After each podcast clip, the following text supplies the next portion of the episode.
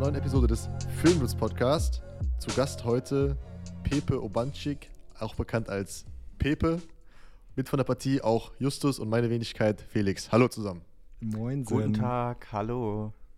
Ja, Guten wir haben Tag. jetzt gesagt, wir nehmen direkt auf, damit wir keine Zeit verlieren. Äh, wir können es ja ruhig sagen, oder Pepe, dass wir das beim letzten Mal leider ni nicht funktioniert hat. Wir haben Du kannst Äh, gerne sagen, dass ich letztes Mal komplett reingeschissen habe. Und nachdem wir 45 Minuten einen sehr, sehr guten Podcast aufgenommen haben, ich einfach mein Interface aus dem Laptop rausgezogen habe und Fruity Loops komplett gecrashed ist und ich die Aufnahme natürlich nicht gespeichert habe. perfekt, Ja, einfach nur perfekt. Aber gar kein Ja. Stress. Wir haben jetzt auch, wir, haben, wir wollten uns tatsächlich sogar in Berlin ähm, face-to-face treffen, hat irgendwie nicht funktioniert. Und ich muss aber auch ehrlich sagen, jetzt haben wir so lange gewartet mit der zweiten Aufnahme. Wie lange ist es jetzt her? Zwei, drei Wochen oder so. Ich habe Ja. jetzt auch wirklich vieles nicht mehr so ganz präsent. Das, das ist eigentlich geil. Also ich habe jetzt wirklich wieder Fragen. Stimmt. So. Okay. Wie ist bei euch?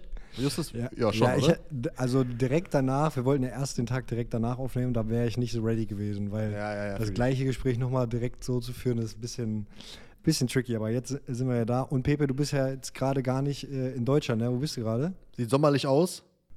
Äh, ja, sieht, warte, ich kann dich kurz einmal zeigen. Ja, es ist, es ist ein Okay. bisschen, hier ein bisschen düster, aber sieht noch sehr hell aus. Man Also- sieht einen hellen Raum mit großen Fenstern, modern und stylisch eingerichtet, mit diversen Designermöbeln und draußen äh, scheint die Sonne. Ja, ja, ich bin in Barcelona. Ähm, ein bisschen ein Vorort von Barcelona, also nicht ganz in der Stadt. Ähm, es sind so ungefähr 40 Minuten Mhm. von Barcelona. Ähm, ist mehr ländlich, ähm, aber es ist trotzdem hier sehr, sehr schön. Und du bist aber zum Arbeiten da, oder? Ja, ähm, ich weiß ja nicht, soll ich direkt mal reinstarten? Ähm, erzähl mal, was Ja, du da voll. Also wir müssen einmal kurz die, die Hörer auch abholen, was, was Pepe überhaupt so macht. Ne? Ja. Wir haben jetzt gerade gesagt, Pepe, Pepe, Pepe. Aber was, was macht der Pepe denn überhaupt? Pepe, sag doch mal kurz. Also du bist jetzt gerade in Barcelona und du drehst da Ja. Videos, ne? Für wen machst du das denn? Ich drehe hier Videos für äh, Ron Bilecki, ähm, YouTuber, Influencer, Party-Alkoholiker, noch gewesen, jetzt nicht mehr, beziehungsweise Ja. in anderer Form wieder zum Fitness-Content. Und wir haben hier eine Aktion gestartet, die nennt sich Sober Oktober. Und äh, hier ist es halt so, dass die Jungs einen geregelten Tagesablauf haben, das heißt morgens früh aufstehen, ähm, das heißt, die müssen sich selber Frühstück machen, die haben alle ein Defizit, was von, von Woche zu Woche weniger wird. Ähm, und die müssen halt alle Sport machen jeden Tag, ne? haben einen Fitnessplan. Äh, die sind in zwei Gruppen aufgeteilt und jeder hat einen Coach, der den auch irgendwie bei den Übungen zuschaut und guckt, ob die die Übung richtig ausführen und so. Und dann schaut man mal, was man so in einem Monat irgendwie hinkriegt, ohne Alkohol, mit gesunder Ernährung und gutem Sport. Und du bist aber Krass. da zum Arbeiten, also du machst, du filmst das Ganze natürlich, vloggst und so weiter. Ähm, aber Ja. ich habe auch, ich hab auch irgendwo bei Insta gesehen, dass du aber auch selber ein bisschen Sport mitgemacht hast, oder? Ja, ich, ich, ich bin ja komplett unsportlich. Ich habe ja, also was ich gemacht habe, ich habe 14 Jahre Fußball gespielt, aber mit 18 habe ich dann irgendwann aufgehört und ich wollte, ich war noch nie irgendwie im Fitnessstudio. Ähm, Und ich wollte es mal irgendwie ausprobieren, wie es ist. Und es hat echt Spaß gemacht, gerade auch, weil man halt durch so Trainer angeleitet wird. Die, das sind halt Sportwissenschaftler, die das halt irgendwie auch gelernt Ja. haben. Und da, dann diese Chance mal zu nutzen, sollte man sich auch irgendwie nicht umgehen lassen. Und dann dachte ich mir so, ja komm, mache ich einfach mal mit. Ich hätte auch Ja, voll. geisteskrank Bock, das mal zu machen. Ne? Einen Monat muss man sich natürlich auch leisten können, sich da rauszuziehen. Ich meine, die Jungs machen, machen natürlich auch alle Kohle wahrscheinlich dann noch damit, dass sie das jetzt machen, irgendwie zumindest, denke ich. Verdienen die damit äh, Geld. Ähm, ist schon geil. Aber die machen sich die, die, die, das Essen und auch so selber. Ich hätte gedacht sogar, dass die irgendwie so einen Ernährungstypen da haben, der die. der Nee, die das ist hier alles sehr, also sehr, sehr low budget, muss ich ehrlich sagen. Äh, was auch irgendwie das Ganze wieder ein bisschen nahbarer macht, weil man muss ja ehrlich sagen, die letzten, das letzte Jahr so wurde echt aggressiv Geld rausgeballert. Zwar auch für geilen Content und man hat auch viele geile Sachen erlebt, aber trotzdem äh, ist hier so ein bisschen auch mal wieder nahbarer an den Zuschauer werden, weil keine Ahnung, nicht jeder hat jetzt hier irgendwie einen Koch zu Hause und ähm, Mhm. es soll halt wieder so sein, dass man halt vielleicht auch mal irgendwie was nachkochen kann oder so, dass man halt sieht, ey, die Jungs packen selber an, so, weißt du? Und es ist auch für die mal geil. Dann steht da halt vielleicht jemand neben, der sich mit Ernährung auskennt, aber ähm, der gibt dann halt nur Tipps. Ne? Da wird halt zum Beispiel gezeigt, wie man richtig gutes Rührei macht. Ich wusste es auch vorher nicht. Okay. Und jetzt erzähl Richtig, mal, wie, richtig, wie macht man richtig. richtig geiles Rührei? Also richtig geiles Rührei macht man, indem man die Pfanne auf niedriger Stufe ähm, lässt. Dann wird das Ei reingeschlagen und erstmal wartet man, bis das Ei schön ähm, leicht angebraten ist, würde ich sagen. Und dann schiebt man einfach nur noch mit dem Pfannenwender das Ei so hoch, dass es so eine leicht fluffige Konsistenz hat. Ähm, gibt dann ein paar Gewürze hinzu. Ähm, wie Oregano, Salz und Pfeffer und dann äh, hat man ein sehr, sehr gutes Rührei. Junge, Das ich Ding habe ist, die machen ich ja hab auch mein ganzes Leben falsch gemacht. Ich bin 28 Jahre alt. Ich habe immer volle Hitze geballert, dass es richtig reinknallt. Ja, ja. Und man, ich habe immer immer so so gemacht, dass man stückelt. so, ne? Ja, genau. Ich habe auch immer so gestückelt und es war halt irgendwie komplett Ja. falsch. Okay, ja, guck mal, das ist doch wirklich ein Service hier vom Film des Podcasts, dass du hier auch noch Rezepte mitnimmst und so weiter. Naja, krank. Sehr Ja, geil. Pepe, du hast gerade auch so ein bisschen erzählt, als könntest du so ein Voice-Over für so ein, äh, so ein Kochvideo machen. Muss ich sagen, so viel, viel Leidenschaft du da äh, reingebracht hast. Also wenn du es jetzt noch filmst und das da drunter legst, dann hast du schon das erste Kochvideo fertig. Ja. Ähm, ja, geil. Also du hast gerade erzählt, das letzte Jahr wurde sehr viel Geld äh, rausgeballert. Lass mal, lass mal kurz ähm, nochmal so ein bisschen äh, Hintergrund geben. Du hast jetzt ein Jahr, machst du das mit, mit Ron zusammen? Oder äh, wie lange arbeitet ihr schon zusammen? Doch, mit Ron arbeite ich jetzt seit äh, 16. September, habe ich ihn kennengelernt. Also letztes Jahr. Deswegen Mhm. Also Jubiläum, einjähriges gehabt, ne? Wie habt ihr das gefeiert? Ja, ja. Gar nicht. Gar nicht. Was? Ja. ja. Aber ihr habt genug gefeiert, glaube ich, oder? gegönnt, ne? Also ich habe für mein ganzes Leben eigentlich schon genug gefeiert. Ihr müsst euch mal vorstellen, ich war ja nie wirklich, in, wirklich, ich war nie privat in einem Club. Also ich war auf privaten Veranstaltungen, ne? Aber noch nie so, ey, lass mal mit Jungs in den Club gehen. So, weißt du, das angefangen, Mhm. dass, dass ich das erste Mal im Club war, war mit 16 im Café Europa und da habe ich gefilmt, in Bielefeld da. Und das war das erste Mal, dass ich da irgendwie im Club war. Und da war das auch so, da musste man mit dem Besitzer irgendwie absprechen, ey, darf der überhaupt rein und so dies und das, weil das eine Plus 18 Veranstaltung war. Und das war das erste Mal, dass ich im Club war, aber sonst war ich ja nie privat wirklich feiern. Und mit Ron war es dann wirklich immer so, dass ich diese 10 von 10 Erlebnisse hatte von Feiern und dann dachte ich mir so, ja, warum soll ich jetzt irgendwie noch privat feiern gehen, weil dann mache ich ja diesen Schein kaputt von diesem, ey, das ist immer ein 10 von 10 Erlebnis, so, wisst ihr? Und dann dachte ich mir so, okay, dann muss ich auch Okay. Das hast du noch gar nicht erzählt, glaube ich, mit Café Europa. Das, Nee, nee, nee, hatte ich auch letztes Mal das nicht ist erzählt, lustig mit dem, mit dem Café Europa. Ja, lustig. Wir, also, wir kommen ja aus, äh, aus der Gegend, ne? Ecke, wir haben einen Standort ja in Münster, einen in Bielefeld und deswegen ist Café Europa natürlich äh, uns bekannt. Ja, lustiges Ding. Aber erzähl mal, was waren denn so die Highlights de, dieses Jahres? Du hast ja, glaube ich, eine sehr, sehr enge Ereignis oder sehr, sehr, ja, doch eingetaktete Ereignisdichte Okay, gehabt. Highlights. Was waren so die kurz zusammen- krassesten Erge- Erlebnisse? Ja, kurz zusammengefasst würde ich sagen, ähm, mein erster Mykonos-Aufenthalt, da war ich frische 19. Ähm, ich bin, ich hatte vor sechs Tagen Geburtstag, bin 21 geworden, deswegen. Da war es noch ein bisschen anders. Es war Ende August ungefähr. Und da war es schon echt krass. Also ich bin da das erste Mal in diese Influencer-Welt so eingetaucht und war das erste Mal auch über einen längeren Zeitraum mit denen so unterwegs. Und das war schon echt sehr krass. Da habe ich krass viel fürs Leben gelernt. Ich bin auch selbstbewusster geworden, definitiv. Und dann Mhm. war es so, ich glaube, das nächst krasseste für mich war dann LA, würde ich Mhm. sagen. Das war im Mhm. Januar dieses Jahr. Und das war echt, also 14 Tage LA. Keine Ahnung, ich weiß nicht, kennt ihr Pascal Kirouche, hier, diesen Fotografen von 187? Ja, klar. Äh, mit, mit Der dem ist da, ja der, auch schon der äh, Gast im Filmwitz-Podcast gewesen, übrigens. Ah, okay. anhören. Ja, sehr nice. Sehr nice. Ja, werde ich tun. äh, mit dem da unterwegs zu sein, der kennt sich so krass aus hier in Downtown und alle hatten so übel Schiss, da in diese Ecken zu gehen, wo man, wo alle sagen, ey, geht da bloß nicht hin. Und er meinte so, ey, Jungs, wenn ihr mit mir seid, ganz gechillt, ey, machen wir und so. Ich habe da das beste koreanische Streetfood gegessen, was ich in meinem Leben gegessen habe. Es war so geil. Also ich habe da Erlebnis fürs Leben ge- mitgenommen. Dann habe ich da äh, KSI getroffen, Logan Paul und so, diese ganzen Ami-YouTuber. Wir haben mit diesem äh, Mike Vlogs gefilmt und so. Das war schon, also geisteskrank, auch wie diese Amis, die sind, die haben ein krasses Produktivitätslevel. Also man muss das echt sagen. Respekt an alle Amis, die so YouTube machen. Die ballern ja Content nach Content nach Content. Klar, die haben auch alle ihre Cutter und Kameramänner, aber auch diesen Drive der Protagonisten vor der Kamera, diesen Drive mitzubehalten, das ist echt anstrengend. Also ich kriege das ja auch bei den Jungs hier auch mit. So, da ist ja auch nicht immer, jeder ist ja, hat ja eine Tagesform und nicht im- immer ist man fit Mhm. und so. Das ist ja auch ganz Mhm. krass. Und sollte man auch nicht außer Acht lassen. Aber denen ist ja geisteskrank. Und dann würde ich sagen, so final für mich war halt so Ischgl, da waren wir in Österreich Mhm. Skiurlaub, das war auch noch echt geisteskrank. Ja, das waren so diese Top 3 Erlebnisse, die ich so was, letztes was war, und vorletztes was war, Jahr. Was war daran so geisteskrank? In Ischgl? Ja. Äh, eigentlich jeder Tag war irgendwie ein Ereignis. Wir waren vier Tage da und es hat sich angefühlt wie drei Wochen. Also, ich glaube, am ersten Tag, wo wir angereist sind, ähm, hat Ron drei Champagnersorten von Dom Perignon in eine Bowle gemixt und mit Bierkrügen getrunken.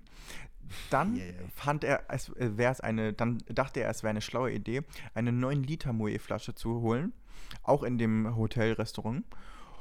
Die ist ihm leider explodiert, weil ihm ein Strohhalm reingefallen ist und die ist ja so krass unter Druck. Das ist ja, wenn da nur ein Sandkorn reinfällt, okay, das ist jetzt ein bisschen übertrieben, aber wenn da irgendwie ein Mentos Cola so nach der Funktion hat der ähm, Koch uns das erklärt, das ist so krass durch das ganze Restaurant explodiert, es ist alles rumgespritzt und so. Die Gäste nebendran haben sich äh, haben nur mit dem Kopf geschüttelt. Das war so lustig. Also das war wirklich ein Ereignis fürs Leben. Äh, Alter. Das war geistkrank. Dann gab es noch mit dem Hotel-Chefbesitzer eine Aftershow-Party unten am Pool. Der hat selber aufgelegt. Geisteskrank. Äh, dann am nächsten Tag, nee, am dritten Tag sind wir, glaube ich, äh, waren wir mit zwei G-Klassen im Schnee unterwegs. Und die eine G-Klasse, die hatte einfach Sommerreifen. Dann sind wir im Schnee stecken geblieben. Es war, also das war so krass, da mussten wir mit so einem Traktor rausgezogen werden. Das war schon sehr, sehr cool. Also Krank. Geisteskrank. Das sind, okay, das also sind dann die Partys gewesen, wo man nur so exklusiv hin kann, weil ich glaube, ich war dann Nee, nee, nee, da kannst du auch privat einfach hingehen. Da kannst du auch privat ja? einfach hingehen. Also das, das Aber mit ging der da so viel Party, da war doch gerade, war da nicht noch gerade noch Covid, dass äh, das alles eigentlich auch zu war in Ischgl, so, so halb zu? Ich glaube, das war, das war Ende März, Anfang April ungefähr. Ah, okay. ähm, da war eigentlich, ich, von meinem Gefühl war es da in Österreich äh, anders von den Richtlinien her als in Deutschland, klar. Ähm, aber wir waren da trotzdem auch, äh, ich glaube, der Club heißt da Champagnerhütte oder so. Ähm, und Perfekt. das war echt, ja, toller Name. Ähm, und das war echt krass, ja. Okay, also ich sehe schon, du hast also durch dieses Jahr hast du einfach so viele auch private kranke Erlebnisse, die du wahrscheinlich noch deinen Enkelkindern irgendwann erzählst, falls du welche hast. Also auf jeden Fall sehr, sehr lustig, sehr entertaining. Erzähl vielleicht mal, wie das sich ergeben hat. Also, also du hast ja eben schon gesagt, dass du jetzt 21 geworden bist, also du bist ja eigentlich sehr jung, muss man sagen. Ähm, machst aber jetzt ja auch schon ein paar äh, Jahre Videos, ne? Also du machst ja eher diesen klassischen YouTube-Content. Ähm, vielleicht kannst du mal erzählen, wie du dazu gekommen bist. Also von Anfang an jetzt mal. Ähm, also angefangen. Ja, erzähl ruhig mal. Ich war zu, ja, ja, wie ich zu Film gekommen bin, würde ich jetzt einmal erzählen. Also angefangen hat alles so im zarten Alter, glaube ich, von neun Jahren. Da habe ich äh, damals von meinem Opa mir immer eine kleine Digicam ausgeliehen. Mein Opa hatte schon immer viele Kameras, ähm, auch viele analoge Kameras. Und ich fand Technik auch irgendwie immer schon geil. Mein Vater war auch immer sehr technikaffin. Und ich war immer mit meinem Cousin äh, in den Sommerferien ähm, bei meinen Großeltern, ähm, weil meine Eltern halt gearbeitet haben, ganz normal. Und da haben wir halt immer so zwei Wochen zusammen Zeit verbracht. Und dann hat es angefangen, dass wir irgendwie so Kurzfilme gedreht haben im Haus meiner Großeltern. Und dann waren auch irgendwie ungewollt meine Großeltern auch immer so Nebendarsteller. Und mein Opa hat irgendwie zwischendurch den Ofen geputzt oder so. Und wir sind da rumgerannt und haben irgendwie kleine Kurzfilme gedreht. Ähm, und dann habe ich das damals, glaube ich, auf so einem alten ich weiß nicht, ob ihr die noch kennt, diese Plastik-MacBooks, diese etwas älteren. Ja, ja, die ja, hatten noch ein CD-Laufwerk. Und da gab es ein Programm drauf, wo man CDs mit brennen konnte. Und damit habe ich dann angefangen, so zu schneiden, diese Clips einfach so aneinander zu reihen und so. Jetzt nicht krass irgendwie Musik unterlegt oder so. Das war, was halt irgendwie in dem Programm da war. Und ja, das waren so die Anfänge. Und dann irgendwie war, war da, wurde das Interesse halt immer mehr, wurde nicht weniger. Und ich wollte mir halt irgendwie immer eine eigene Kamera kaufen, aber das Geld war halt nicht da. Und ähm, anfänglich habe ich mir immer wieder die Kamera von meinem Opa ausgeliehen, aber der fand das irgendwie nie so geil, weil er halt irgendwie Schiss hatte, dass dann, dann, dann sein äh, zwölfjähriger äh, Enkel die irgendwann kaputt macht. Und da musste ich mir irgendwie selber Geld ran schaffen. Dann habe ich angefangen irgendwie mit Sneaker-Ticken. Ich war irgendwie damals in dieser Instagram-Bubble, hat das so angefangen. Habe so mein erstes Handy gekriegt, Instagram gerade voll im Hype. So, das war, glaube ich, so 2014 und rum, so um, um den Dreh, 2015. Und da, damals habe ich so mich in Foren reingelesen, wo man so Sneakers kaufen kann, äh, so damals in Yeezy. Und die konnte man für 200 Euro kaufen. Da habe ich irgendwie mein iPad verkauft, bisschen Geld von Geburtstag und Weihnachten zusammengenommen und habe dann diesen Yeezy gekauft und konnte ihn damals für 1000 Euro verkaufen. Und dann habe ich mir die nächsten Schuhe gekauft und das ging immer so weiter. Und das wollte ich anfänglich eigentlich erst tun, um mir, das habe ich ja letztes Mal schon erzählt, um mir, mal, um mir Chicken Wings zu kaufen, weil das war damals mein Lieblingsessen. Ist es auch jetzt noch. Aber ja. irgendwann hatte ich dann so viel Geld, dass ich mir äh, so mit 15 um den Dreh die Sony A6300 kaufen konnte. Mhm. Und es war wirklich zu dem Zeitpunkt so mit 14, 15 so eine krasse Investition. Ich glaube, die hat damals 1400 Euro gekostet. Das ist ja schon geisteskrank viel Geld. Auch jetzt immer noch geisteskrank viel Geld. Aber damals war es so, als wenn ich so 20.000 Euro ausgegeben hätte, vom Gefühl jetzt. Ähm, mhm. Und ich habe vorher, bevor ich mir diese Kamera gekauft habe, habe ich mir von so einem Japaner Footage runtergeladen, was in S-Log 2 gefilmt wurde einfach nur, wer die Japan City gefilmt hat und das habe ich einfach nur zusammengekartet, um erstmal ein Gefühl für die Kamera zu kriegen. Ich wollte das graden, ich fand dieses Grading geisteskrank. Ich fand das so geil, so, so äh, Raw-Footage, also in Anführungszeichen so Footage zu haben, was noch so unbearbeitet ist. Er hat das irgendwie nur blank aneinander geschnitten und ich konnte da einfach mein eigenes Ding draus machen. Und dann habe ich mir diese erste Kamera gekauft, habe dann so Rapper bei mir in Bielefeld angeschrieben. Ich komme ja auch bei euch aus der Gegend und habe halt einfach Musikvideos gedreht. Damals noch umsonst, einfach um reinzukommen. Und irgendwann kam dann auch von deren Freunden immer wieder Freunde zu mir und meinen so, ey, du hast für die ein Musikvideo gedreht, das ist ja voll geil, kannst du das für uns nicht auch machen? Und so mhm. hat das Ganze dann seinen Lauf genommen. Mhm. Ja, krank. Okay, und dann, ich weiß, das, das erinnere ich mich jetzt wirklich gerade nicht mehr. Du hast dann diese Musikvideos gemacht und wie kam dann nochmal der Schritt, dass du irgendwann gesagt hast, Ah, nee, hast du dich nur eine Ausbildung gemacht zwischendurch in dem Bereich? Nee, das habe ich ja gar nee, nicht gemacht. Ich habe ja. Ne? Du, du, hattest, du, du hast ja. warst in der Schule. Erzähl, erzähl du mal. Also, du ja, ja, ich, ich war ja in der Schule und da muss man ja immer so Pflichtpraktika machen. Mhm. Und ihr kennt das ja auch selber, jetzt wahrscheinlich in eurem Betrieb. Wer hat schon Bock, irgendwie so ein eintägiges oder einwöchigen Praktikanten anzunehmen? Keiner hat so Bock drauf, ne? Und ich habe wirklich 40 Unternehmen um den Dreh angeschrieben bis ich ein Unternehmen gefunden habe, das hieß damals H2. Das gibt es jetzt nicht mehr so in der Form, wie es früher gab. Ähm, aber da habe ich dann mein erste eine Woche Pflicht, Pflichtpraktikum gemacht. Und es war, also es war richtig geil. Ich wollte halt nicht irgendwas machen, äh, was andere machen. Die sind irgendwie, keine Ahnung, die sind zum Optiker gegangen, glaube ich. Die sind irgendwie zur Sparkasse gegangen. Die haben irgendwie so Kacke gemacht, auf die ich gar keinen Bock hatte. Weil was bringt mir ein Praktikum, wenn ich da irgendwie gar keinen Bock drauf habe und irgendwie nicht lerne oder irgendwie was daraus mitnehme? Und in diesem. Praktikum habe ich so viel mitgenommen, dass das dann sogar mein Praktikum wurde für äh, mein Fachabitur. Äh, und mhm. zwar habe ich ja mit, ah, ja, 17, genau. mit 17 dann die Schule abgebrochen. Mhm. Ähm, auch sehr viel Stress mit meinen Eltern, bla bla bla. Ich habe es auch erst meinem Vater erzählt, der musste dann meine Mutter überzeugen. Ähm, zum Glück haben beide dann irgendwann Ja für Ja entschieden. Und okay. Ah, du warst 17, du konntest das ja gar nicht selber entscheiden, sozusagen. Ja, ja, ne? genau, genau. Ah, und okay. ähm, zu dem Zeitpunkt war es nämlich so. Ich hatte über Instagram auch dieses Rapper-Ding mit den Musikvideos ging die ganze Zeit weiter und dann habe ich auch so Rapper aus München kennengelernt. Und die hatten ein Angebot, dass sie auf Tour gehen, auf Deutschland-Tour. Äh, das waren, glaube ich, Köln, München, Frankfurt, Berlin. So vier Städte. Und die sind damals mit einem Rapper aus Ami äh, auf Tour gegangen, der heißt Made in Tayo oder Made in Tokyo. Ähm, und die wollten, dass ich mitkomme und für die diese Instagram-Snippets mache. Damals gab es noch keine Reels oder so, aber die wollten so kleine Instagram, 60 Sekunden Instagram-Videos haben, so Recap-mäßig mhm. von jedem Auftritt. Und ich habe wirklich die ganze Zeit gesagt, ey, ich muss beurlaubt werden, Mama, ich muss beurlaubt werden, komm, lass mich da mitkommen, lass mich da mit, ich melde mich auch krank und so dies und das.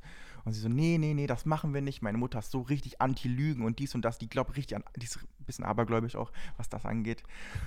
Und ich so, na Mann, das wird, der, das wird der Durchbruch, das ist voll wichtig, ich kann das voll, äh, dadurch kann ich voll was erreichen, dies und das. Und äh, sie dann so, ja, okay, geh mal zum Schulleiter, frag immer. Habe ich mal meinen Schulleiter gefragt und dann musste ich unterschreiben, dass ich mit 17 die Schule verlasse. Ähm, und ja, mein Fachabitur dann irgendwie in einem anderen Betrieb mache. Man, in NRW damals war, damals war das so, äh, 12. Klasse zu Ende und dann konntest du ein einjähriges Praktikum dranhängen und hattest dann dein Fachabitur.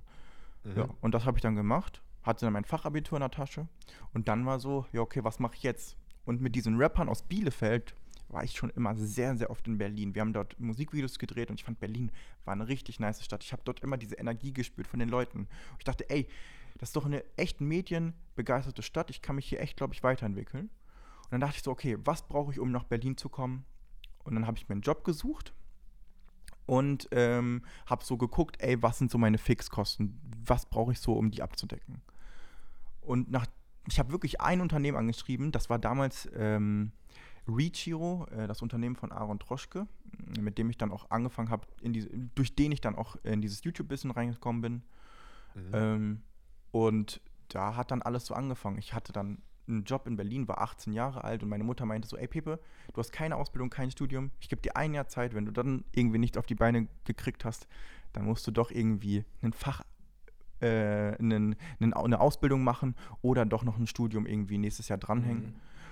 Und damals war immer so mein Gedanke, ey, ganz ehrlich, ich brauche eh kein volles Abitur, ähm, Fachabitur reicht, weil ich will, wenn ich was studieren möchte, was irgendwie kreativ ist, dann will ich ja nicht an eine staatliche Universität gehen. Und dann dachte ich mir so, okay, dann bewerbe ich mich einfach bei der Filmakademie in Ludwigsburg oder so. Dachte ich damals so, so super easy. Und äh, okay, ja, warte kurz, stopp. Jetzt bringt die neue Ära mit, mit Aaron und so. Aber ganz kurz, also du hast dann gesagt, du hast dir ausgerechnet, so, ey, wie viel Kohle brauche ich überhaupt hier, um erstmal klarzukommen? Was ich mich jetzt frage, wie hast du überhaupt, überhaupt als 18-jähriger Schulabbrecher eine Wohnung in Berlin bekommen? So? Also, wie hast du das gemacht und was hat das gekostet und so? Also, ist ja jetzt vielleicht auch für Leute, die auch, also glaube ich nichts, was man jetzt irgendjemandem äh, raten sollte oder so, aber wie ging das überhaupt? Nur mein Interesse halber? Ja, also der gute Aaron hatte ein Mehrfamilienhaus und meinte, ich kann dir übergangsweise hier eine Wohnung anbieten. Und dann hatte ich erstmal eine Wohnung hier in. Berlin und äh, habe dann von dort aus eine Wohnung zu finden, ist viel, viel leichter, als wenn du dann in Berlin bist als wenn du außerhalb von Berlin bist. Weil mhm. durch dieses ganze mhm. Immo-Scout und dies und das, bla bla bla, WG gesucht und so. Äh, das ist super schwierig, weil du hast dann irgendwie einen kleinen Slot, wo du eine Wohnung angucken kannst. Aber dann erstmal vor Ort zu sein, dann ist ja auch irgendwie zwei Stunden hinfahren, zwei Stunden zurückfahren, dies und das, so weißt du, das ist ja auch voll Zeitverschwendung irgendwie. Und dann hatte ich erstmal irgendwie glücklicherweise dort eine Wohnung. Und mhm. äh, die war ähm, relativ günstig. Also ich glaube 500, 500 bis 700 Euro hat die, glaube ich, gekostet. Also war okay, also für okay. Berlin-Verhältnisse, ne? Muss man immer auch in Betracht ziehen. Naja, und das war so meine erste Wohnung, da habe ich ganz normal gelebt. Ähm, und dann irgendwann habe ich jemanden kennengelernt, äh, mit dem ich dann auch irgendwie andere Projekte gemacht hatte und der hatte eine andere Wohnung. Und dann bin ich später in die Wohnung gezogen von ihm. So, das okay. ging eigentlich relativ schnell, nahtloser Übergang. Okay, also Troschke hatte sofort eine, eine Bude vermacht und einen Job. Dann hast du erstmal ja. bei ihm äh, gearbeitet. Ja, also genau, so, genau ich sag mal, ich sag mal, das muss ich nochmal kurz äh, erklären. So einfach, wie ich es jetzt gerade gesagt habe, war es jetzt auch nicht. Ich habe wirklich bis zur letzten Woche, bis mein Arbeitsvertrag begonnen hat, hatte ich keine Wohnung. Und dann meinte er irgendwann so, okay, ja, ich mache hier was frei, okay, dann kannst du hier einziehen. So, also bis zur letzten Woche nee, nee, nee, so war das nicht. Da war dann irgendwie ein Büro drin oder irgendwie sowas oder irgendwas war anderes, war ein Lagerraum oder so. Dann hat er das frei gemacht. Ich weiß jetzt auch nicht, wie es ganz genau war. Das war, glaube ich, auch schon vor zweieinhalb Jahren. Und äh, ja, dann bin ich da einfach eingezogen, hatte da irgendwie mein, meinen ersten Space und da hat dann irgendwie alles gestartet. Ja. Mhm. Okay, und was hast du dann da gemacht? Äh, anfänglich habe ich den Zweitkanal von Aaron gemacht und Facebook-Videos. Ähm, so Content einfach wiederverwendet ähm, bei dem Zweitkanal haben wir Quizze gemacht, haben wir dann Quiz-Leute, äh, also Influencer eingeladen, die dann gegen ihn gequizt haben. Ähm, da musste ich mir Fragen aussuchen, das redaktionell vorbereiten und äh, den Schnitt habe ich noch übernommen. Ja, das waren so meine anfänglichen Aufgaben. Dann habe ich mit ja, ihm ein paar Instagram. so, das bist du dann mal so, also musst du ja auch erstmal lernen, oder hast du das in deinem Praktikum eigentlich schon gelernt, so schneiden und, und so weiter? Also das Schneiden, das, das, bisschen, ne? das war schon vorher drin. Also das war, ja, keine Ahnung, das war schon irgendwie, also ich glaube. Ah, ja, stimmt, du hast ja eben erzählt, dass du diese ganzen Musikvideos und so bla gemacht Genau, hast. also das Schneiden, die Basis und so an sich hat, war schon drin. So, was ich neu gelernt habe, definitiv war dieser YouTube-Content, diesen YouTube-Schnitt, so dieses bisschen poppige und glaube ich, auch schnelle Schneiden, habe ich dadurch sehr krass mhm. gelernt. Ähm, den Zuschauer nicht zu verlieren auch. Das ist sehr krass. Ähm, vorher habe ich auch mehr so Arty-Stuff gemacht. Äh, meiner Meinung nach durch diese Musikvideos. Und habe ich auch irgendwie ein paar Commercials gemacht, habe ich ja auch letztes Mal erzählt. Mhm. Ähm, und das war irgendwie, äh, ja, mehr dieses so ruhige Musik, vielleicht ein paar schnelle Cuts, ähm, paar Whoosh-Sounds irgendwie drunter gelegt, so was halt früher so Trend war, ne? Und äh, dann war das halt das, das war schon ein bisschen so anders und das habe ich da mich einfach reingefuchst, habe mir halt andere Videos angeguckt, die vorher geschnitten waren. Also ich hatte eine Basis sozusagen, habe mir die reingezogen und ich bin sehr, sehr schnell in so adaptieren. Also ich gucke mir was an und ich weiß genau, okay, das, das brauche ich und dann kann ich das schnell, sehr schnell umsetzen irgendwie. Mhm. mhm. Also dann hast du, äh, hast du da erstmal quasi für Aaron die ganzen Videos geschnitten und so. Und dann, ähm, du hast gesagt, zweieinhalb, vor zweieinhalb Jahren war das, du hast jetzt ein, vor einem Jahr mit äh, Ron gestartet, also anderthalb Jahre und dann bist du irgendwie an, an Ron gekommen. Wie kam, wie kam die Connection? Ähm, ich glaube, Ron hatte damals Aaron gefragt, ob er irgendwie einen Kameramann kennt.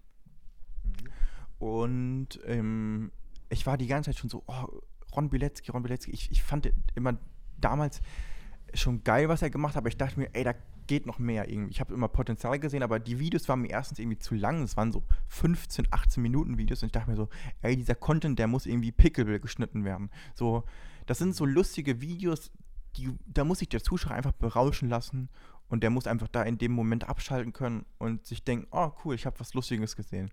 Der darf nicht noch drüber nachdenken, oh, das ja. hätte ich so anders gemacht oder oh, jetzt will ich abschalten. So, in dem Moment, wo der Zuschauer denkt, oh, jetzt was anderes machen, dann hast du ihn schon verloren.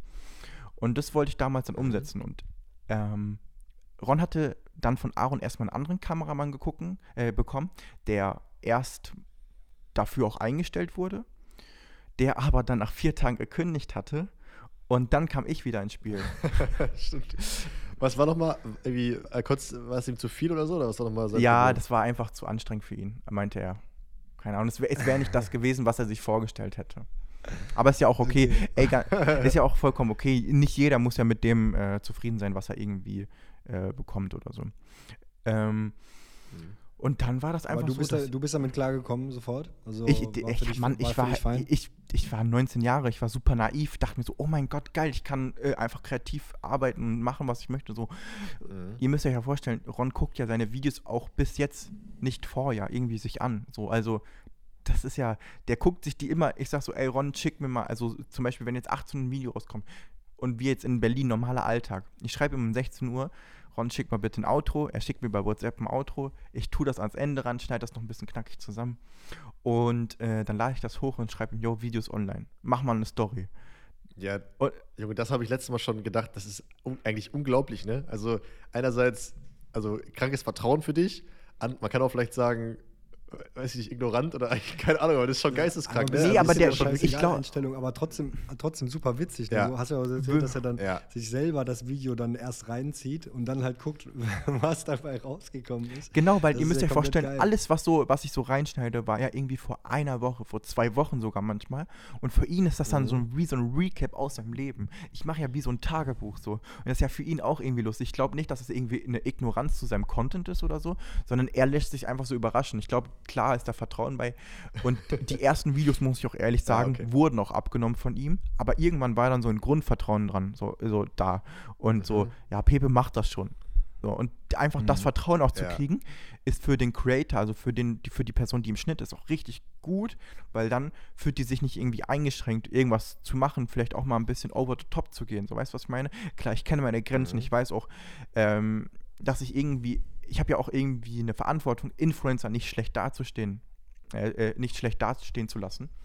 Und äh, das ist, dessen ist mir auch mhm. bewusst. Aber trotzdem äh, finde ich dieses Grundvertrauen irgendwie cool und es macht mir auch dadurch noch mehr Spaß, weil ey, was gibt es Besseres, einfach irgendwie kreativ zu arbeiten.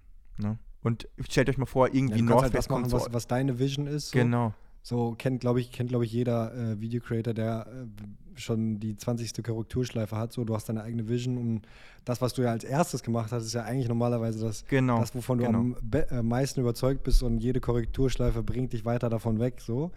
Und deswegen natürlich äh, geil, dass du dann eigentlich ja nie eine Korrekturschleife hast, weil du, weil du so komplett ja. free entscheiden kannst, was, was halt abgeht. Du machst sogar, machst du nicht sogar den, ähm, den YouTube-Kanal, also dass du die auch hochlädst oder, oder macht das jemand anderes? Nö, das mache ich auch. Also ich habe da alles. euch designen das auch, wenn es da irgendwie was Neues gibt oder so. Ähm, also mhm. ich habe jetzt, ich fand Kanalbanner jetzt nie irgendwie wichtig oder so, aber wenn ich jetzt irgendwie was meine, was irgendwie rein soll in den Kanal, dann bin ich da auch für zuständig. Ähm, ja. Mhm. Guck mal, es gab ja, jetzt ist ja durch den Sober Oktober ist das ja alles jetzt so unter Kontrolle. Aber es gab ja auch Zeiten, wo du gefilmt hast, wo sich jetzt vielleicht auch nicht alle Protagonisten noch an die Inhalte erinnern, die sich dazu getragen haben. Mhm. Äh, also gibt es da irgendwie, weil es liegt ja dann auch in deiner Hand zu entscheiden, was kann man, was kann man jetzt hier von diesem Kernsuff zeigen und was nicht und so. Ja. Äh, Gab es da ein Briefing oder hast du das einfach dann auch so nach Gusto entschieden? Nö, ich muss ehrlich sagen, es gibt auch Momente, die ich gefilmt habe, die würde ich jetzt nicht reinschneiden. Aber es gibt, aber es ist ja auch irgendwie geil, so irgendwie anziehen, Footage zu haben. Ähm, stell dich vor, wir machen irgendwie eine Netflix-Doku irgendwann klopf, klopf, klopf, toi, toi, toi, dass das irgendwann mal passiert. Äh, und dann hat man irgendwie dieses Footage und das könnte irgendwie mal irgendwie geleakt werden oder so. Das wäre schon irgendwie geil. Also was noch nie jemand zu Gesicht bekommen hat. Aber ich habe da einfach, glaube ich, ein Gefühl für, was sollte irgendwie ein, ich würde jetzt mal sagen, 12- bis 25-Jähriger ähm, okay. nicht sehen in meinem, in meinem Erfinden und was sollte er sehen oder was ist noch okay irgendwie, ne? Ähm, was ist noch im Rahmen. Klar, es gibt auch Geschmäcker, sind immer verschieden, das möchte ich jetzt auch nicht irgendwie außer Acht lassen. Ähm, aber sonst mhm. denke ich, dass das eigentlich irgendwie immer einen schmalen Grad, natürlich ist ein schmaler Grad, den da, der da zu treffen ist, aber ich glaube, dass ich da eigentlich immer ein gutes Gespür für hatte. Mhm. Und wie ist quasi eure äh, geschäftliche Beziehung? Also ähm, kriegst du ein fixes Gehalt oder äh, wie läuft das so ab? Also ich kriege Prozente von dem alles, was verdient wird, ob es jetzt Placement ist, Bookings, YouTube-Einnahmen etc. etc. Ähm, und davon werde ich einfach beteiligt und das wird dann einfach in den Topf zusammengeworfen. Da kriege ich dann einen Share, Ron kriegt seinen Share und das ist einfach so meine Bezahlung. Okay, aber das ist ja sehr, sehr geil für dich. Dann, dann kannst du halt auch sozusagen, wenn du es geiler machst, dann verdienst du auch mehr. Ja richtig, nice. richtig, genau. Und beide sind so ein bisschen ambitionierter, weil stell dir vor, Ron will ja auch was verdienen und wenn er mehr reinhaut, dann motiviert er mich ja auch mehr zu tun und dann ähm, hau ich ja noch mehr rein und dann verdienen beide noch mal viel, viel mehr. Das ist ja eigentlich der Best Case ja, sozusagen. Ja. Geil. Ja, komplett. Also komplette Motivation für dich, ja. dass du halt jedes Mal ablieferst und immer wieder was Neues pusht, dass, dass es äh, besser geklickt wird als das nächste oder als das letzte und so. Ähm, genau. Ja, voll nice.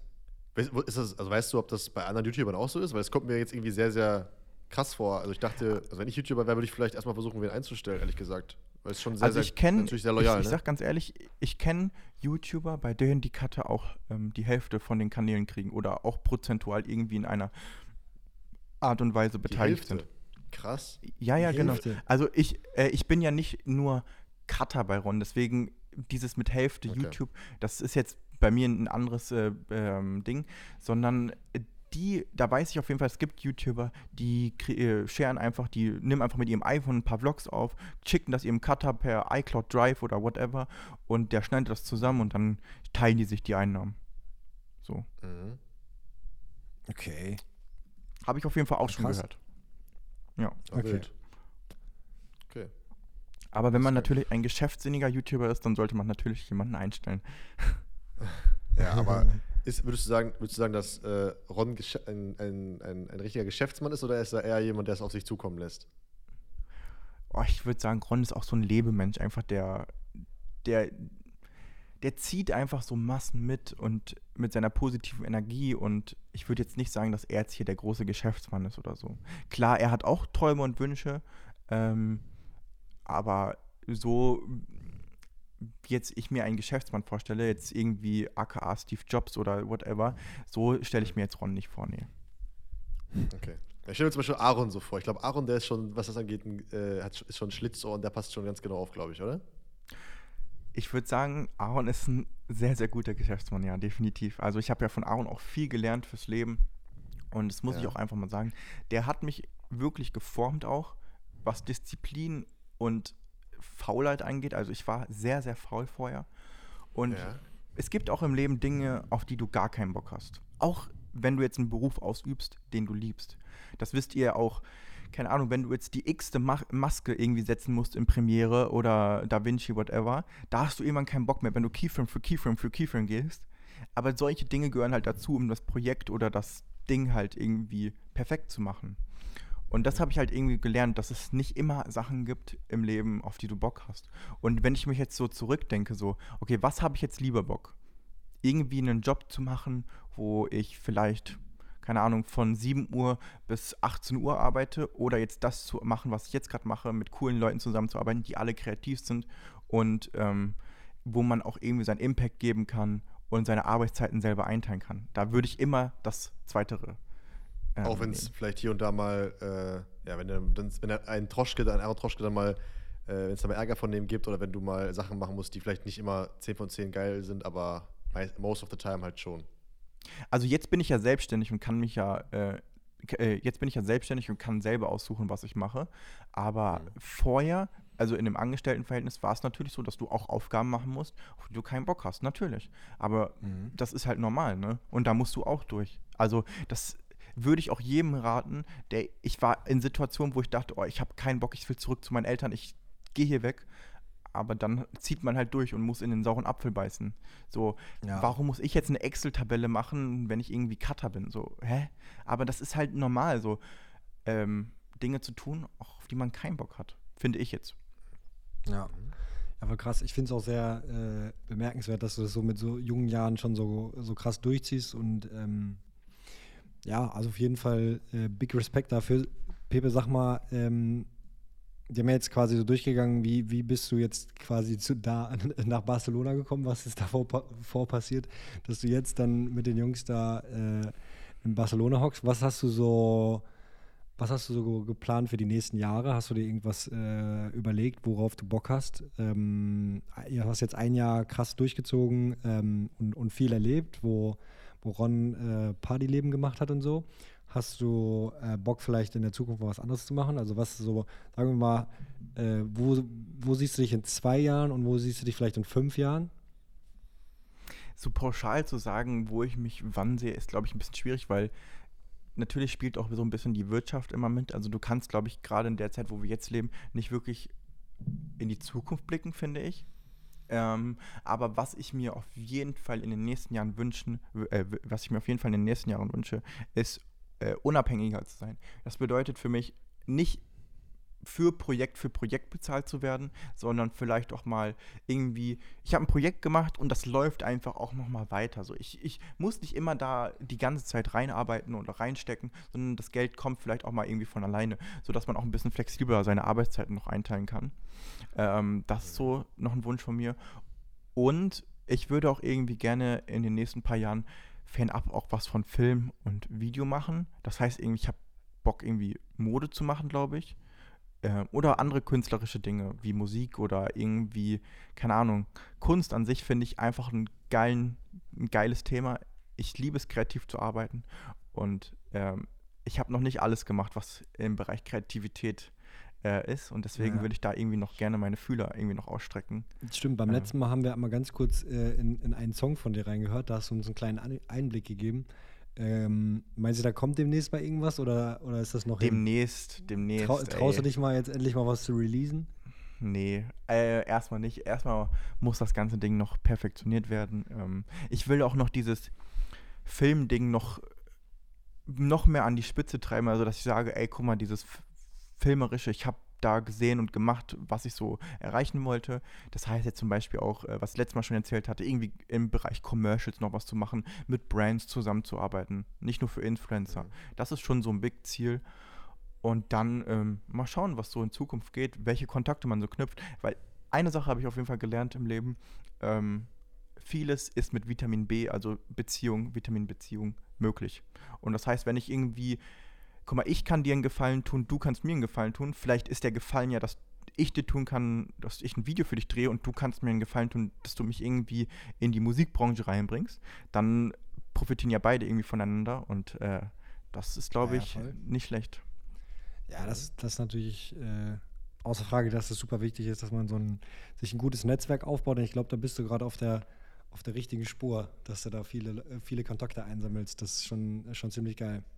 Ja, okay, du hast jetzt, das haben wir eben so ein bisschen nebenbei gesagt, du hast jetzt ja ganz frisch gegründet, ne? Also du warst ja immer sozusagen im Angestelltenverhältnis oder irgendwie so, ja, sagen wir mal, in irgendeiner Form auf jeden Fall Teil von etwas und jetzt bist du selbstständig seit, ich glaube, das war genau, als wir äh, beim ersten Mal aufgenommen haben, oder? Da warst du ja, sehr, sehr frisch 1. September. selbstständig. 1. Genau, September, September war das. Genau. So, und das ist jetzt sozusagen deine, deine deine Möglichkeit, eben dich auszutoben und jetzt irgendwie, keine Ahnung, erste Commercials zu machen. So. Ich meine, du hast auch schon erzählt, dass du irgendwie mit Brands sprichst oder so, ne? Dass du irgendwie erste Sachen, ähm, ja, dass du da im Gespräch bist und irgendwie erste Sachen machen willst, oder? Also ich finde das jetzt nicht so konkret, wie du es jetzt gesagt hast. Also natürlich, ich strecke immer meine Fühler aus, wo ist was möglich, wo kann man vielleicht irgendwie helfen, wo kann man seinen Input reinbringen oder so. Ähm, aber ich bin jetzt auch nie so eine Person, die sich irgendwo aufzwängt. So. Das war nie meine Art. Ähm, ich finde es irgendwie immer cooler, wenn man irgendwie cool mit den Leuten ist. Und dann kommt eigentlich immer alles von alleine. Man darf auch nicht zu sehr irgendwie einer Sache hinterher sein. Natürlich, man sollte immer zeigen, dass man Bock auf die Sache hat. Aber wenn man die Leute zu krass irgendwie unter Druck setzt oder pressured oder so, dann ähm, dann haben die auch manchmal keinen Bock auf dich. Und deswegen bin ich da ganz, ganz entspannt. Auch wenn es mir nicht leicht fällt, ich bleibe geduldig und vielleicht kommt irgendwie in der nächsten Zeit mal was. Ähm, und ja, ich hätte auf jeden Fall Bock, irgendwie was mit Fashion, Commercials oder halt so Brands zu machen, ja klar. Mhm. Ja. Was ich jetzt irgendwie auffällig finde, muss ich noch einmal fragen jetzt, also guck mal, das hast du ja eben auch schon einmal so nebenbei gesagt, aber du bist ja jetzt, jetzt bist du 21 geworden, aber de facto hast du ja mit 18 schon diesen Step gewagt so. Ähm, also ich wusste zum Beispiel mit 18 noch überhaupt gar nicht, was ich beruflich machen will. Und ich finde es eigentlich ziemlich krass, dass du ja schon sehr fokussiert eigentlich jetzt wusstest, was du machen willst und dann halt auch sozusagen bereit warst, da so ja, so reinzupushen und zu sagen, ey, scheiß drauf, ich äh, gehe jetzt einfach nach Berlin und ich, ich, okay, was muss ich dafür tun? Okay, ich muss mir einen Job suchen. Ist jetzt auch nicht immer geil, aber ich mache das jetzt und so. Also wie, wie, hat dich irgendwas inspiriert oder wie kamst du dazu, dass du das jetzt, ähm, dass du dir da so sicher warst, dass du das willst. Kannst du das mal, mm. weißt du das oder ist dir das ist ja, so nebenbei also, gewachsen? Mm, also mir war von Anfang an klar, dass ich irgendwie einen Antrieb brauche. Warum mache ich das eigentlich? Und das ist, glaube ich, bei den meisten immer so das Problem. Warum gehe ich zur Arbeit oder warum suche ich mir jetzt einen Job? Und bei mir war damals so der Antrieb so meine Eltern. Meine Eltern sind ziemlich jung und ähm, okay. Äh, die, für die das klingt jetzt ein bisschen auch schnulzig oder so, aber für die mache ich das vielleicht das Ganze auch so ein bisschen. Ähm, das heißt, ich möchte meinen Eltern irgendwie mal finanziell entlasten oder so. Und ähm, dann habe ich mir halt irgendwie die als Antrieb genommen. Für manche sind es zum Beispiel die Eltern, für manche ist es zum Beispiel Gott, whatever. Ähm, und als ich das irgendwie gefunden habe, war dann so klar, ey, krass, du machst doch gerade das, was dir Spaß macht, Film. Und wenn du das jetzt schaffst zu monetarisieren, dann ist es doch der perfekte Weg, um das zu machen, was dir Spaß macht, um deinen Antrieb zu folgen und gleichzeitig noch dabei Geld zu verdienen. Und äh, dann habe ich das einfach diesen Weg so verfolgt. Und klar, ich bin auch öfter auf den Kopf gefallen. Also, ähm, aber mit Fehlern wächst man auch. Und irgendwie mhm. habe ich auch, glaube ich, eine Prise Glück, ähm, weil also dass das ja damals alles so gekommen ist mit Aaron und Wohnung und dies und das Berlin und dann kommt Ron und so, das ist ja, also das ist ja nicht normal, ne? Das muss man ja auch außer Acht lassen. Aber ich würde auch sagen, ähm, Glück zu ergreif äh, Glück ergreifen zu können, ist auch irgendwie eine Art von Fähigkeit. Also manchen Leuten mhm. fällt Glück leichter zu, manchen etwas schwieriger, aber in dem Moment, wo es dann darauf ankommt, Leistung zu zeigen und nicht irgendwie aufgeregt zu sein, weil diese Momente hatte ich auch. Äh, ich habe damals mit Rappern gedreht, zum Beispiel da, die, die waren big und also in Anführungszeichen äh, irgendwie Newcomer oder so. Und ich dachte mir so, ey krass, wenn ich jetzt mit dem filme, dann kriege ich die Connection zu dem und dem. Und ich habe zu viel nachgedacht. Und wenn man sich einfach auf die Sache fokussiert, auf das, was man kann, dann kommt irgendwie alles auch von alleine. So, das ist eigentlich, glaube ich, ja. sehr wichtig. Check ich die Motivation. Ich habe mich nur jetzt so gefragt, also diese Gedanken überhaupt zu, also du redest jetzt so, als hättest du irgendwie keine Ahnung, hättest du ein paar Motivationscoaches nee, in dir ja, drin also so. ja, ich habe ich, ich, hab halt also ich will wissen, wie du auf diese Gedanken überhaupt kommst. Hast du irgendwie Bücher gelesen oder hast du irgendwie Nein, ey, ich, so? ey, kommst du mit, mit 18 da drauf? Also, das frage ich mich keine Ahnung, irgendwie waren diese Gedanken im Kopf. Also ich, klar, ich hatte so Vorbilder oder in Anführungszeichen Leute, die, ich finde Vorbild ist immer so ein ganz schwieriges Wort. Ich habe Leute gehabt, wo ich sagte, ey, die machen richtig coole Sachen. Ähm, zum Beispiel Paul Rübke fand ich damals richtig geil. Stell dir mal vor, du bist irgendwie ein deutscher Fotograf und bist irgendwie im WM-Finale. Ist doch irgendwie geisteskrank, ist doch voll geil. Ähm, dann fand ich zum Beispiel auch ähm, hier Christian Martegrab, den habe ich auch damals auf YouTube sehr viel geschaut. Äh, seine Videos, mhm. wie man color gradet und äh, sein Gespür für Musik und szenische Situationen in, auf einer Kamera festzuhalten, ähm, war schon sehr, sehr krass. Und klar, durch solche Leute irgendwie inspiriert man sich auch. Ähm, die irgendwie im Internet sind, die was von ihrem Leben preisgeben. Das darf man auf jeden Fall nicht außer Acht lassen. Ne? Okay. Ja, geil. Ey, Pepe, ich glaube, äh, wir, haben, wir, haben eine, wir haben jetzt 45 Minuten circa gelabert äh, oder geredet. Das war, war sehr nice. Knackig auf jeden Fall. Konnten jetzt, glaube ich, nicht alles hundertprozentig wiedergeben, was wir beim letzten Mal hatten, aber ähm, war auf jeden Fall sehr nice. Ich finde es äh, cool, was du machst. Danke für deine, deine Zeit. Felix, hast du noch irgendwelche, irgendwelche Fragen oder wo, worüber nee. du quatschen willst? Ich finde es voll cool. Also ich finde es echt auch für Leute, die gerade so irgendwie so auch so eine Idee haben oder so eine Vision haben oder die haben vielleicht Bock auf sowas haben, finde ich es echt voll inspirierend, wie du das so gemacht hast und voll cool. Dann über das Sneaker-Trading oder so äh, daran dann einfach beworben. Und, also übelst geil. Also ja, also man merkt auf jeden Fall, dass du dich so sehr reingebissen hast, so auch äh, ähm, das wäre jetzt nicht so rübergekommen, auch, auch das bei Aaron, ne, dass du dich da so voll reingehängt hast und äh, da auch ja eine Zeit lang, wie du eben meintest, so ein paar Sachen machen musst, die nicht so Bock gemacht haben, aber am Ende hat sich ja doch irgendwie gelohnt und muss man dann auch mal durchziehen und ähm, mal ein bisschen Risiko eingehen. Ähm, ja, schon, schon, schon riskant nach Berlin zu gehen, wenn man irgendwie nicht so einen richtigen, richtigen Plan hatte, was man äh, machen will, aber am Ende hat sich ja jetzt doch, doch gefügt. Und du hättest ja. trotzdem die Option gehabt, irgendwie dann das, das Ganze wieder abzubrechen, beziehungsweise war es ja von. Genau, wenn man so jung ist, dann so ist man auch irgendwie, glaube ich, noch mal ein bisschen naiver, würde ich sagen. Also dann denkt man sich so, ja, ich dachte mir so, die Fallhöhe ist jetzt nicht krass. Ja, wenn ich jetzt, wenn das jetzt nicht funktioniert, was passiert dann? Ja, okay, gut, dann kann ich irgendwie vielleicht zurück zu meinen Eltern oder ich kann irgendwie was anderes machen. So, dass die, so über diese ganzen Fragen, wie äh, ach krass, dann muss ich mir einen neuen Job suchen, ey, oder muss ich diesen Umzug zurückplanen? Diese, diese Fragen, die stellt man sich ja gar nicht, wenn man so jung ist. Ja. Ähm, und ja. was ich auch noch sagen wollte, ich kriege auch öfter manchmal bei Instagram äh, so Fragen, so, wie bist du da hingekommen und so? Oder hast du irgendwie Tipps und so? Und das Einzige, was ich wirklich sagen kann, ist so Durchhaltevermögen auch, das kriege ich auch von diesen ganzen Influencern mit.